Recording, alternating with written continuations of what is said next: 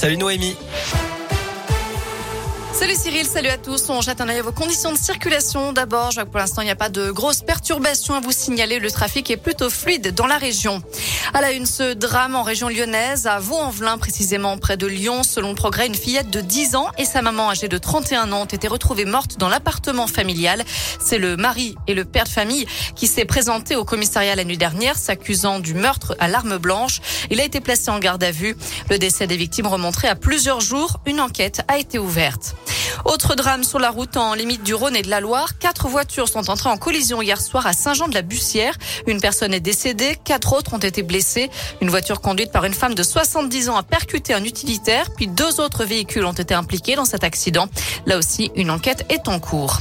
La galère continue à Saint-Éan dans la Loire. Si le réseau de téléphonie mobile devrait revenir à la normale d'ici ce soir, il faudra encore attendre la semaine prochaine pour retrouver la fibre sur la commune selon Orange. Conséquence de cet incendie près d'une antenne relais, c'était mardi. Près de 1200 foyers restent encore privés de téléphone fixe et d'internet à Saint-Éan, mais aussi à Saint-Médard en forêt. Il faudra attendre plusieurs semaines pour le rétablissement de l'ADSL. Après les EHPAD, y aurait-il aussi un problème avec les cliniques d'Orpea? Ce groupe privé mis en cause dans un livre enquête sur la gestion de ces établissements pour personnes âgées. Dans la montagne ce matin, un, habitant du Puy-de-Dôme âgé de 48 ans dénonce les pratiques d'Orpea dans la prise en charge de son papa hospitalisé à Chamalières en 2017. Manque d'attention du personnel, des repas qu'il devait lui-même préparer et apporter à son père. Décédé quelques jours après son admission, une plainte a été déposée il y a 10 jours au parquet de Nanterre. J-10 avant le deuxième tour de l'élection présidentielle. Marine Le Pen tient un meeting ce soir à Avignon. Ce matin, la candidate du Rassemblement national a expliqué que la question de la légalisation de la peine de mort pourrait être soumise à un référendum. De son côté, Emmanuel Macron est au Havre pour tenter de séduire les électeurs de l'écologiste Yannick Jadot.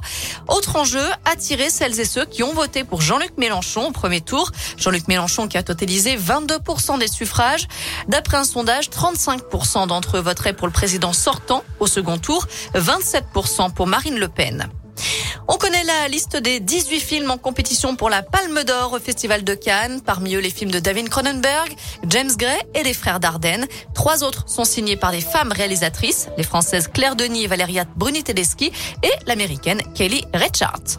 Enfin au foot, les deux derniers clubs français en Coupe d'Europe jouent ce soir. Lyon est face à West Ham en quart de finale retour de la Ligue Europa et Marseille est à Salonique en Ligue Europa Conférence. Un coup d'envoi qui sera donné à 21h.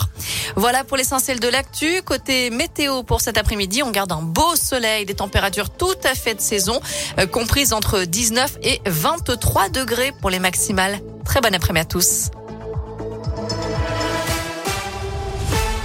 Merci Noémie.